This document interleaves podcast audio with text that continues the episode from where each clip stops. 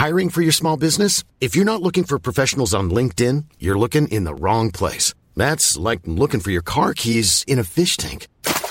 LinkedIn helps you hire professionals you can't find anywhere else, even those who aren't actively searching for a new job but might be open to the perfect role. In a given month, over 70% of LinkedIn users don't even visit other leading job sites. So start looking in the right place. With LinkedIn, you can hire professionals like a professional. Post your free job on linkedin.com slash people today.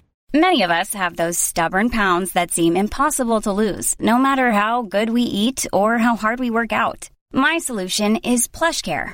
PlushCare is a leading telehealth provider with doctors who are there for you day and night to partner with you in your weight loss journey. They can prescribe FDA-approved weight loss medications like Wagovi and Zepbound for those who qualify. Plus, they accept most insurance plans. To get started, visit plushcare.com slash weight loss. That's plushcare.com slash weight loss.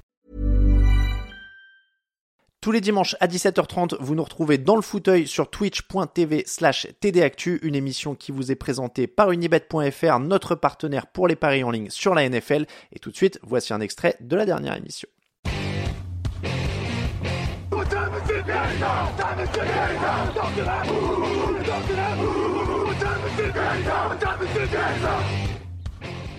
Salut Alain, salut à tous. Bonjour Raphaël, comment ça va?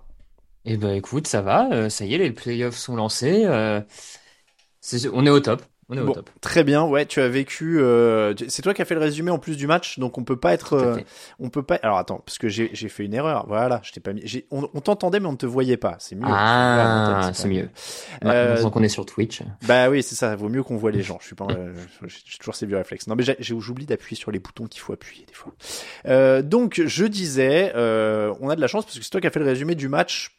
On va dire le plus. Je sais pas si c'était le plus important, mais en tout cas celui qui a amené la- l'action la, plus folle, en tout cas les, qui va amener l'analyse la plus folle, je pense, Mhm. euh, de cette nuit. Et ça tombe d'autant mieux que, honnêtement, euh, comme j'ai une grippe bien vénère, euh, je l'ai regardé aujourd'hui parce que je dormais à 9h30 hein, hier soir. ouais.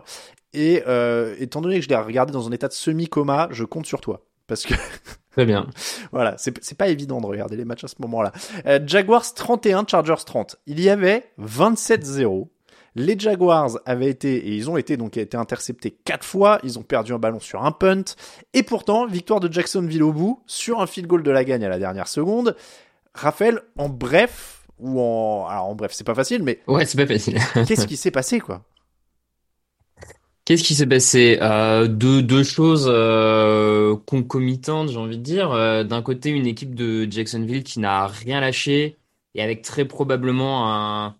Alors, on ne sait pas, hein, on n'était pas dans le vestiaire, mais très pro- probablement un, un bon discours ou en tout cas euh, quelque chose d'assez fort de la part de Doug Peterson envers ses joueurs et notamment vers Trevor Lawrence. Parce qu'on on, on développera un peu après, mais euh, la, la première mi-temps de Lawrence, c'est quand même très très compliqué pour un jeune quarterback avec autant plus de pression et de hype autour de lui, en tout cas à son arrivée en NFL. Euh, et pourtant, il n'a pas coulé. Doug Peterson a réussi à le maintenir euh, psychologiquement dans le match et à progressivement lui lui donner l'opportunité de, de faire parler son talent. Donc il y a, eu ce vraiment cette combativité, on va dire des euh, des Jaguars est remportée, euh, à mon sens, hein, vraiment par le par Doug Peterson et son coaching. Et puis de, de l'autre, forcément, euh, il faut aussi profiter des faiblesses de l'adversaire. Et tu as des Chargers qui sont qui se sont complètement liquéfiés en deuxième mi-temps. La défense a arrêté de provoquer ses turnovers, s'est mise à jouer de manière très soft, on va dire. L'attaque n'a rien produit et il y a eu un ensemble de mauvaises décisions, on y reviendra, mais d'un peu partout, et voilà. Alors, il y a un field goal, de, il y a un field goal notamment grâce à une conversion à deux points un peu plus tôt qui est bien aidée elle-même la conversion à deux points par une pénalité. Euh, Mhm. et tu le disais, il y a une défense qui s'assouplit. Je sais que c'est un truc qui te, qui te fait souvent tiquer euh, quand une équipe mène et que la défense se met à jouer de manière moins agressive. Est-ce que ça a été le cas ce samedi? En tout cas, c'est l'impression que ça a donné. Euh, c'est vrai qu'en en première mi-temps, on avait le sentiment, notamment à l'image d'Asante Samuel, hein, le, le jeune Mhm. cornerback euh, des Chargers, que les, les défenseurs des, des Chargers étaient sur, euh, sur, à chaque fois sur les receveurs des Jaguars avant même qu'ils aient le temps de pouvoir euh, attraper le ballon. Quelquefois, c'était peut-être même à la limite de la passe interférence, mais en tout cas, ils étaient présents. Et en deuxième mi-temps, à chaque fois, les receveurs des Jaguars avaient euh, deux, trois yards d'écart avec leur, leur cornerback adverse. Et en fait, c'est presque, c'est presque comme si les, les Chargers avaient fait le choix de laisser les receveurs des Jaguars compléter les passes, mais que ça prenne un peu de temps, de les bloquer, mais tu vois, par un jeu un peu lent, on prend pas de risque. Mais euh, voilà, on les laisse avancer parce qu'on a de l'avance et on peut se permettre de les laisser avancer, mais le temps s'égrène et, et ça va le faire. Sauf que bah ils ont fait quelques erreurs supplémentaires, le pass rush a disparu et euh, et le tout dans le tout, euh, ouais, ils se sont euh, la, la défense c'est complètement euh, as- ouais, euh, comment dire, soft, j'ai le mot soft en endormi, anglais, mais euh, ouais, c'est endormi. euh, donc c'est pas le seul problème, hein, c'est pas le seul problème bien sûr des, des Jaguars, enfin des, des Chargers, mais ça en fait partie manifestement. On peut dire que de l'autre côté, ça s'est presque un peu assoupi aussi, c'est-à-dire qu'il y a 23 courses pour 43 passes dans un match où tu domines de la tête et des épaules. Pourquoi ils ont pas couru plus? C'est un peu aussi une des choses qu'on peut se demander. C'est une des bonnes questions. Euh, c'est vrai que, alors, Austin Eclair, sur ses quelques portées, on a vu qu'il avait du mal à trouver, euh, à trouver de l'espace et à faire la différence. Ils n'ont pas été aidés par la blessure de leur left tackle euh, titulaire et Mm. quand le left tackle remplaçant est rentré sur le terrain, c'est vrai qu'on a senti que c'était de plus en plus dur pour avancer, notamment sur la course. Mais malgré tout, je pense qu'ils l'ont pas assez utilisé. euh, parce que même une course un peu ratée de temps en temps, c'est quand même 40 secondes progressivement qui s'égrènent. Euh, et au-delà de ça, moi, c'est l'utilisation presque même, j'ai envie de te dire, plus globale d'Austin Eclair qui me surprend. Eclair, toute la saison, c'est à peu près 6 réceptions par match. Là, il est, il est ciblé deux fois. Justement, quand tu vois que Herbert prenait de plus en plus la pression, je, suis un peu étonné qu'il n'y ait pas eu des, des passes en sortie de backfield pour Eclair, euh, pour essayer de, de déjouer un peu le, euh, les squads de linebacker et le pass rush de, de Jacksonville. Donc, il y a, y eu ce mauvais coaching manifeste du côté de, des Chargers. D'autant que le jeu au sol- aérien pardon, est pas non plus d'une efficacité complètement Mhm. dingue. Enfin, j'ai l'impression que Gerald Everett le porte beaucoup. Il a été très impressionnant sur certaines euh, séquences avec fait, ses, ouais. ses six réceptions pour 109 yards. Mais, mais ça semblait quand même assez limité. Donc c'est vrai qu'un peu plus d'équilibre aurait été bienvenu, non? Ouais, plus d'équilibre aurait été bienvenu. Et de toute façon, tu, tu, tu vois que c'était pas une, euh, une grande performance offensive de, euh, des Chargers, mais même dès la première mi-temps, j'ai envie de te dire, en fait. Mm. Parce que euh, en première mi-temps, Jacksonville perd 5 ballons et au final, n'est mené que de 20 points. C'est pas, enfin, le, le ratio perte de balles provoquées écart est pas, est pas, était pas si significatif que ça. Et quand tu regardes les drives euh, que les Chargers sont souvent repris en très bonne position, soit dans le terrain des, de Jacksonville, soit depuis quasiment leurs 40-45 yards, bah, tu as des field goals et t'as pas tant de touchdowns que ça. Et ça aussi, à la fin, ces opportunités ratées de vraiment mettre, on va dire, les, les clous finaux sur le cercueil euh, Jacksonville se sont payés cash. Est-ce que on commence à parler de la sécurité du job de Brandon Staley? Il, Ça fait que deux saisons en fait qu'il est là. Ouais. Il a un bilan Euh, de 19-15 et donc 0-1 en playoff. Écoute, forcément, après une telle débâcle, une telle remontée, le, le coach doit trinquer, j'ai envie de dire, et doit prendre euh, sa part de responsabilité et doit être mis en avant. Donc, il a fait, euh, il a fait des erreurs, il a fait un mauvais coaching, c'est, une évidence. Moi, tu vois, quand, bah, pour ceux qui ont eu l'occasion de lire le résumé du match, je l'ai mis dans les, euh, dans le flop du match. Hein, C'était la catégorie euh, flop du match. Et oui, je, je me doute qu'il a la pression d'un certain autre homme. Maintenant, si, si on peut mettre un peu quand même d'eau dans notre vin, j'ai envie de dire, pour moi, il n'est pas responsable de tout. Il, Mmh. il est pas responsable de tout. Euh, c'est pas lui qui fait rater à son kicker un field goal de 40 yards. C'est pas lui qui fait faire à Joey Bossa ses, euh, ses fautes personnelles qui permettent aux Jaguars de tenter une conversion à deux points qui leur permettent derrière de remporter le match sur un field goal.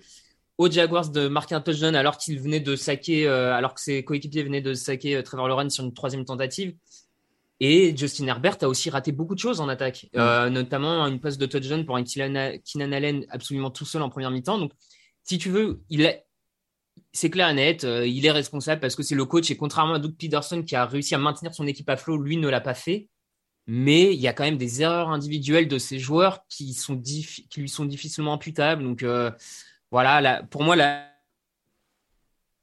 la vraie question maintenant c'est est-ce que le staff, euh, enfin est-ce que l'organisation de Chargers pense que Staley peut continuer à faire progresser Herbert ou en tout cas euh, être mieux accompagné pour le faire ou alors est-ce que non tu, tu confies et tu vas chercher Sean Payton parce que tu penses que c'est le gars qu'il faut pour euh, faire passer un palier à Herbert? Voilà je- Ah, moi je l'ai dit, hein. de toute façon depuis quoi trois semaines je disais que Sean Payton il fait des tours en voiture pour voir si la place Ouais, de parking est libre.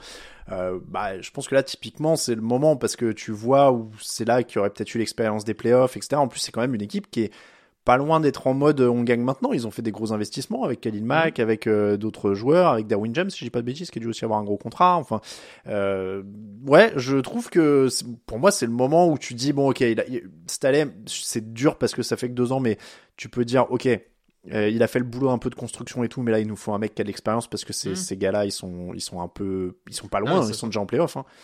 Donc euh, voilà, est-ce que toi ça te conviendrait sinon c'est la solution qui est aussi avancée qui est de dire on change juste le coordinateur offensif? Ouais, moi, moi, ça pourrait me convenir. En, fait, j'ai envie de te dire que c'est un peu euh, Sean Payton ou rien. C'est soit tu sais que tu peux attirer Sean Payton et Vic Fangio, parce qu'apparemment, c'est un peu quand même la doublette euh, qui se murmure. Hein. Vic Fangio en coordinateur défensif serait prêt à prendre le poste de coordinateur défensif de l'équipe dans laquelle Sean Payton irait. Hmm. Donc, si tu me dis que demain, tu peux t'assurer une doublette Sean Payton, Vic Fangio, bon, bah vas-y, je, je vais pas. Je vais... Maintenant, si tu n'as pas ces deux-là, je trouverais pas ça scandaleux de laisser une saison de plus installer euh, en changeant le coordinateur offensif, en lui disant par contre il faut changer en attaque, il faut que tu trouves euh, le gars qui va qui va faire passer un palier à tout le monde. Mm. Voilà, c'est. Euh... C'est vrai qu'il y a euh, Jérémy notamment sur le chat qui dit que le pass rush des Chargers devait être parmi les meilleurs, qu'il y avait beaucoup de hype et que ça n'a pas non plus été dominant alors qu'il est censé être un coach défensif. Hein. Oui, oui, non, clairement. C'est, c'est peut-être presque le plus gros reproche qu'on peut lui faire, hein, c'est qu'il est, il venait avec une casquette de coach défensif et que son équipe n'a jamais été dominante défensivement. Mm. Il y a eu quelques belles révélations, Darwin James, Asante Samuel, hein, qui, qui, depuis deux ans euh, fait, fait des très bonnes choses. Mais globalement, en termes d'effectifs, d'équipe, de prestations collectives, oui, il n'y a pas eu de, de grande, il y a pas eu de grande réussite. Oui, sans parler de cette défense contre la course gruyère euh, que El Magnifico mentionne sur le chat, qui a été aussi un des problèmes ouais, récurrents. Qui est un problème, ouais, bien sûr.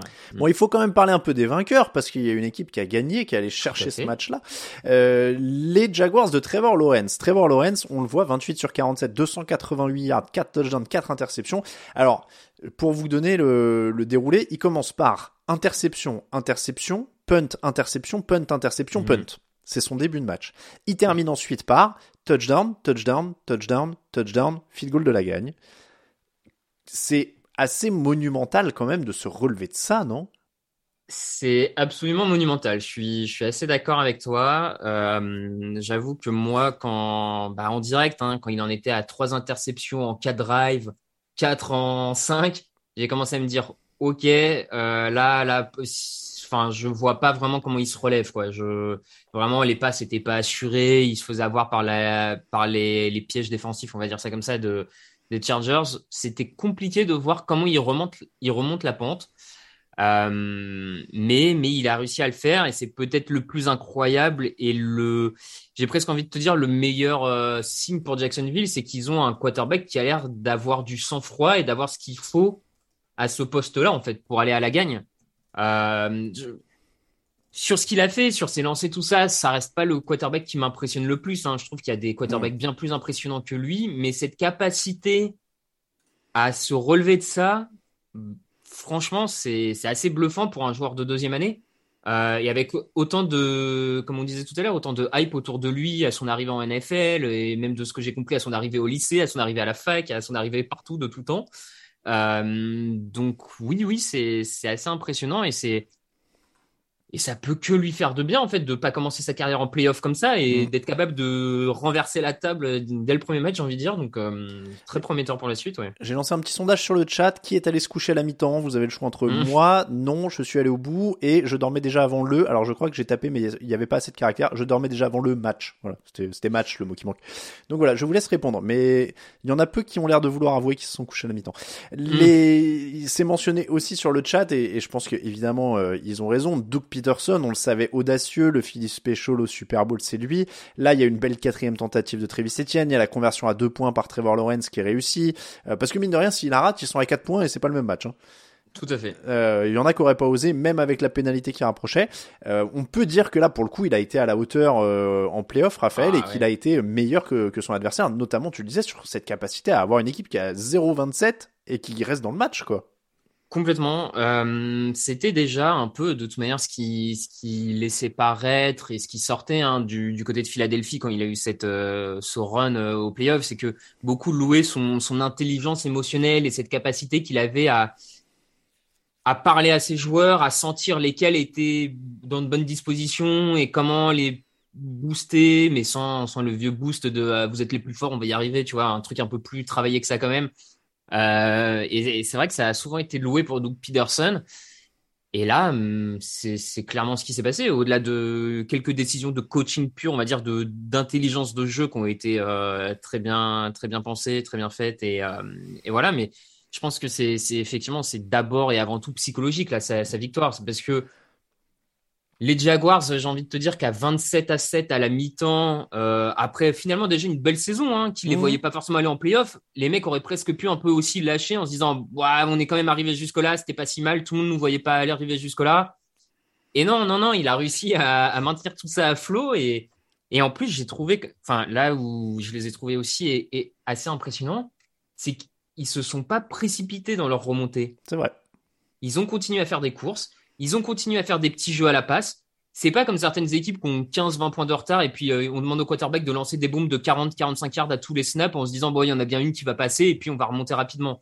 Là ils ont construit des drives, ils ont pris leur temps. Alors oui il y a eu des gros gains, il y a eu des gros gains, mais globalement c'est ouais on, on a on a senti que Peterson arrivait à leur transmettre une sorte de, de sérénité, de euh, on peut le faire, on se précipite pas, drive par drive en fait Mm. Drive par drive. Et à partir du moment où ils ont plus perdu un seul ballon, bah il y a plus match en fait. Jamais une équipe n'avait gagné en playoff en perdant 5 ballons de plus que l'adversaire. C'était arrivé 26 fois. Évidemment, ça faisait 26 défaites pour les équipes qui avaient perdu 5 ballons de plus que l'adversaire. Parce que les Chargers n'ont perdu aucun ballon sur ce match en plus. hein. Je crois que c'est un des Ouais, les- les ouais, plus dingues. Au rayon des bonnes pioches, il y a quand même Evan Engram qui fait un énorme match avec cette réception pour 93 yards et un touchdown qui était une Mhm. signature de l'intersaison. Christian Kirk prend 8 réceptions, 78 yards et un autre touchdown. C'était une signature de l'intersaison. Donc pour le coup, mine de rien, ils ont quand même aussi euh, recruté euh, judicieux. Et puis a cette défense, Josh Allen, Trevon Walker, qui euh, aussi a su profiter de la fébrilité adverse dont on parlait. 10 quarterback hits, euh, Raphaël. Mhm. Tu disais drive par drive pour l'attaque, mais pour la défense, ça a bien marché aussi. Ouais, ouais, ouais, ça, ça a bien marché. Notamment Josh Allen a fait une vraiment très très bonne impression euh, sur euh, sur la plupart de ses snaps. Ils l'ont ils pas mal de fois bougé, bougé de, de position, etc. Enfin, c'était c'était assez euh, performant et très efficace ce qu'ils ont fait. Je te rejoins. Ils, en défense, ils ont progressivement mis euh, mis les les, les, les- ouais mis les barbelés et euh, ils ont alors je, je continue à penser qu'ils ont un peu profité de la blessance du left tackle titulaire des, des Chargers pour se faciliter la tâche on va dire. Mais bon c'est comme ça hein, c'est c'est le cours du match. Mais in fine c'est si tu veux c'est pas tellement la prestation défensive qui m'a le plus surpris en cours de match parce que encore une fois ils n'avaient pas pris tant de ça de touchdown en première mi-temps malgré toutes les pertes de balles dans leur camp de l'attaque tu vois ce que je veux dire? Il y avait, ils avaient réussi quand même malgré tout à ralentir l'attaque, à ne prendre que des field goals entre parenthèses à certains moments. Mm. Donc il y avait déjà des, des bonnes choses défensives. Fallait juste que l'attaque leur mette un petit coup de main en arrêtant de, de Mm. laisser Justin Herbert partir des 30 yards quoi, de, dans leur propre terrain. Mm. Et à partir du moment où ils ont réussi, où l'attaque n'a plus perdu le ballon, bah comme les Chargers se retrouvent à partir de leurs 20 ou de leurs 15 yards, bah c'était tout de suite plus compliqué de remonter 80, 75 yards et, ça s'est vu. Le sondage, euh, je dormais avant le match, 56% euh, remporte le sondage, 24% des gens sont allés se coucher à la mi-temps et 20% sont allés au bout. Euh, Raphaël, dernière question sur ce match avant de passer à l'autre. On peut quand même dire que tout est allé dans leur sens, et ce qui est évidemment nécessaire pour gagner un match où tu es mené de 27 points, mais euh, les coups de sifflet, les pénalités, les nerfs et les erreurs de bêtes de certains joueurs des Chargers, bon, il fallait aussi que tout aille dans leur sens.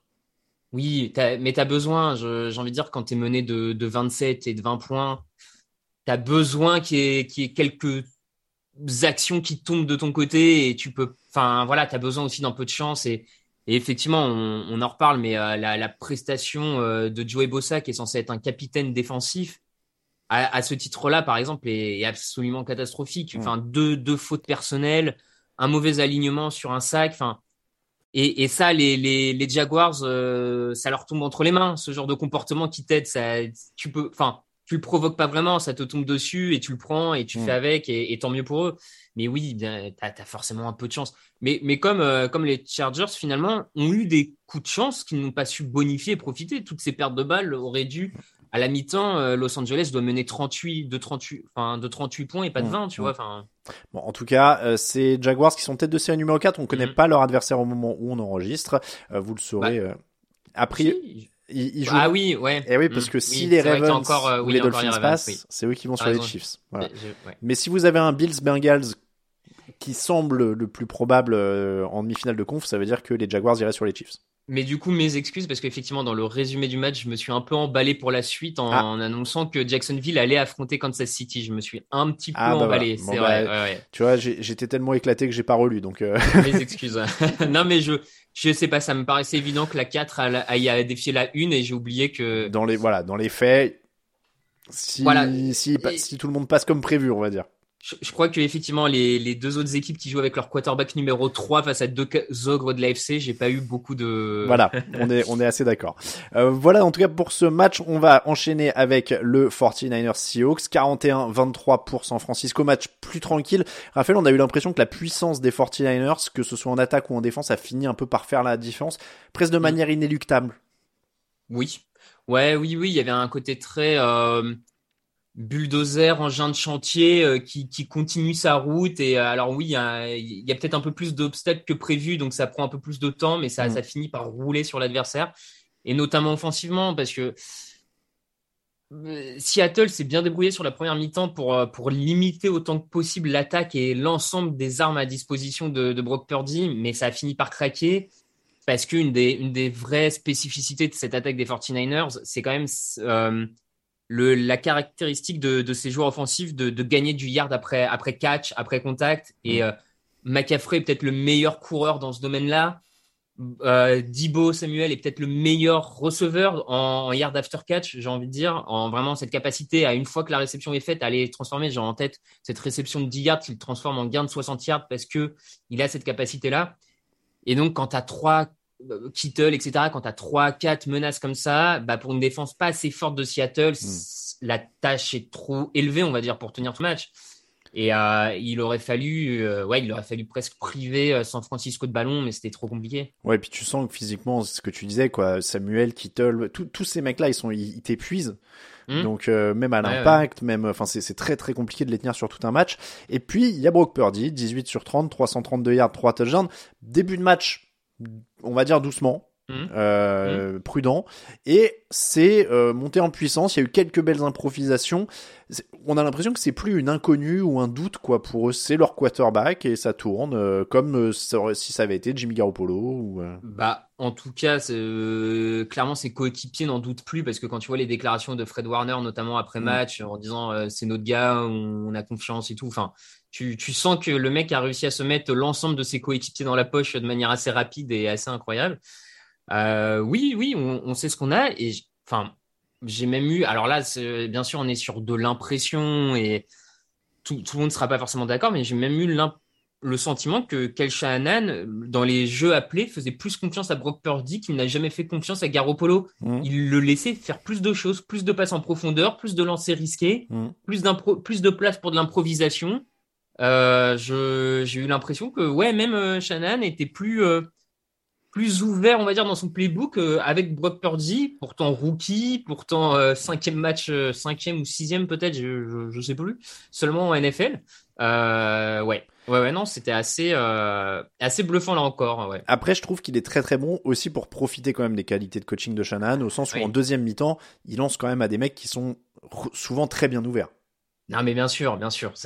L'un ne va pas sans l'autre, j'ai envie de te dire. Euh, il, il profite de, du système Shanahan et, de vraiment ce- ce- cette attaque avec beaucoup d'armes capables de faire la différence et d'être euh, ouverte, de, de cible ouverte. Oui, il, il en profite maintenant. euh, il en profite aussi de manière mieux que ne le faisait, je, Ah oui, je trouve, Garoppolo, tu vois. Mm. Donc ça, ça, c'est aussi à son mérite hein, d'aller encore plus loin. Et la preuve, 324 yards, c'est la deuxième ou troisième meilleure performance en yards gagnés euh, par un quarterback des 49ers en playoff. Mm. C'est pas anodin. C'est pas anodin que Garoppolo, qui a amené les 49ers au Super Bowl, n'ait jamais fait autant en, en attaque. Ouais, ça va être intéressant. euh, Je vois que ça s'avance déjà dans le chat sur euh, euh, Purdy doit être numéro un maintenant, etc. On va attendre que la saison se termine pour passer dans ces conclusions-là, mais Bah, clairement, il se passe quelque chose ouais. d'intéressant du côté de San Francisco, parce qu'on rappelle qu'en plus de Garoppolo qui est en Ouais. fin de contrat, donc en vrai c'est peut-être même pas une question, tu vois, Garoppolo il est en fin de contrat et voilà. Mm. Euh, Il y a quand même Trellens qui Tout à fait. qui revient, donc euh, Pour lequel ils avaient vendu beaucoup, enfin, Bah ouais. échangé beaucoup de choix Bah pour euh, aller le chercher. Hein, donc, euh, T'as le, troisième choix de la draft il y a deux ans contre le dernier choix de la dernière draft. Voilà, il va falloir faire un, un choix, mais en tout cas, ça va être, euh, ça va être passionnant. Les, les Seahawks, pardon, menaient quand même 17-16 à la mi-temps. C'est pour ça que je disais qu'ils ont été euh, épuisés, euh, qu'on les a eu à l'usure entre guillemets. Euh, les Gino Smith, 25 sur 35, 253 yards de touchdown d'une interception. On parlait de garder sa place. Là, il a dans la foulée du match déclaré son amour euh, à cette Mm. équipe. Euh, eux ont l'air de vouloir le garder selon les médias américains, que ce soit franchise tag ou autre. Euh, on peut quand même dire qu'en effet, la défense a plutôt fait son boulot dans ce match. Euh, l'attaque, pardon, l'attaque. Oui, oui, oui, parce que la défense, euh, un peu moins, effectivement. L'attaque a globalement bien joué, notamment en première mi-temps. Il y a, il y a eu euh, des belles séquences, euh, cette passe pour Metcalf, etc.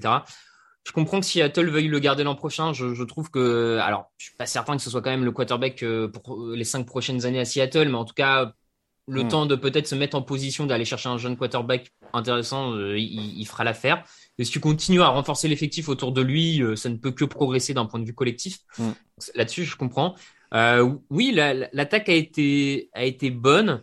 Euh, J'ai presque trouvé un moment qu'ils se sont mis un peu à sous-utiliser Kenneth Walker. Ils auraient peut-être pu encore lui donner un peu plus de ballons. C'est vrai qu'il a que 15 courses, ouais. Ouais, mais bon, après voilà, c'est là je, je malgré tout, ils étaient aussi euh, face à une très bonne défense en face, la meilleure de la saison. Hmm. Euh, ils s'en sortent avec 23 points sur une attaque euh, avec beaucoup de rookies, avec un quarterback dont on n'attendait plus grand-chose si, alors sur ce match, c'est peut-être pas suffisant, mais si tu rejuges sur l'ensemble de la saison, c'est quand même. Ouais, c'est pas l'attaque qui a posé problème sur ce match, clairement. Non, et puis même pour la suite, hein, on parle de le garder, mais euh, Smith, Kenneth Walker, DK Metcalf, Tyler Lockett, t'as quand même un noyau offensif plutôt séduisant. Mm. Et, et, on l'a dit, la défense, elle a souffert, ils prennent 505 yards sur ce match. c'est là, le chantier de l'intersaison. Oui, il est, là le chantier de l'intersaison. Euh, J'ai trouvé quand même qu'on a beaucoup vu l'absence de du linebacker Jordan Brooks hein, dans cette défense. Euh, c'est quand même pas un hasard si euh, si les zones intermédiaires ont été autant exploitées du, du côté de San Francisco. Je pense que l'absence de Brooks là-dessus leur a fait très très mal. Hein. Il s'est blessé le match avant les playoffs, 17e journée peut-être ou 18e, j'en doute, mais voilà, je, pas anodin. Maintenant, euh, vu la dernière draft de Seattle, s'il continue à avoir la main chaude là-dessus, tu peux, tu dis qu'avec un ou deux ajouts l'an prochain en défense, euh, ça, ça peut vite euh, repartir. Hein. C'est, quand même. Il y a, y a, des bases, il y a des bases. Quand tu regardes Tariq Woolen, quand tu penses au retour de Brooks l'an prochain, euh, nous sous sur la ligne défensive, il y a, y a, quand même des éléments pas inintéressants. Mm. Là, c'était trop juste cette année, mais bon, ça peut être, ça peut être intéressant en effet. Du côté des Niners, ça jouera la tête de série la plus haute qui sortira des matchs du premier tour, c'est-à-dire Vikings euh, ou Buccaneers. A priori, en tout cas, ça ne peut pas être les Giants, ça c'est sûr, puisque les Giants sont tête mhm. de série numéro 6 et que s'ils sortaient, ils iraient jouer euh, les euh, Eagles qui sont tête de série numéro 1. Bon voilà, toujours comme d'habitude avec ces histoires de tête de série. Revenez sur le site lundi, ce sera clair. voilà, normalement, euh, enfin lundi ou mardi, parce que du coup, je sais plus si le Buccaneers Cowboys fera attendre. Oui, du coup, revenez mardi matin. Oui, voilà. il, oui, il fait attendre. Voilà, revenez, revenez revenez mardi matin. Merci beaucoup, euh, Raphaël, pour ce eh ben, débrief. merci à toi. On se retrouve euh, très prochainement en podcast, hein, évidemment. Et puis bonne euh, bonne suite de playoff à toi. Eh ben merci et puis bonne fin d'émission et bon dimanche de match à tout le monde. C'est quoi ta loose à toi? On va on va enchaîner avec ça. Euh, si ah. t'as as le choix entre les Broncos. Ah non attends ouais, mais du coup je vais spoiler. Ah Alors, oui, attends. tu vas spoiler. Je vais pas spoiler les cinq nominés. Je vais te demander c'est quoi ta loose à toi? Ah, j'aurais du mal à ne pas à ne pas citer les Broncos cette année quand même. Enfin, vu euh, entre l'échec Wilson et je sais même pas si on peut utiliser le terme d'échec pour Nathaniel Hackett tellement ça a été désastreux, mais oui. Je ouais Broncos. Du mal à dire autre chose. Bon, les Broncos pour Raphaël. Merci encore. On se retrouve très très vite en podcast. On débriefera le match de lundi soir ensemble euh, notamment. Merci beaucoup Raphaël. À très bientôt. Ciao. Ciao.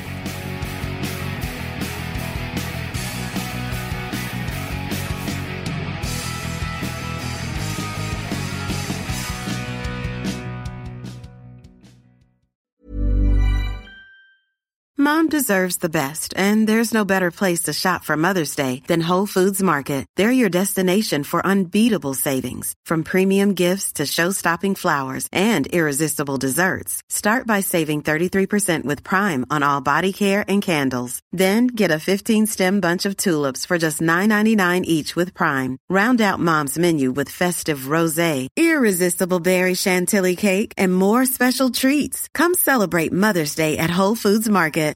Hi, I'm Daniel, founder of Pretty Litter. Cats and cat owners deserve better than any old-fashioned litter. That's why I teamed up with scientists and veterinarians to create Pretty Litter. Its innovative crystal formula has superior odor control and weighs up to 80% less than clay litter. Pretty Litter even monitors health by changing colors to help detect early signs of potential illness. It's the world's smartest kitty litter. Go to prettylitter.com and use code ACAST for 20% off your first order and a free cat toy. Terms and conditions apply. See site for details.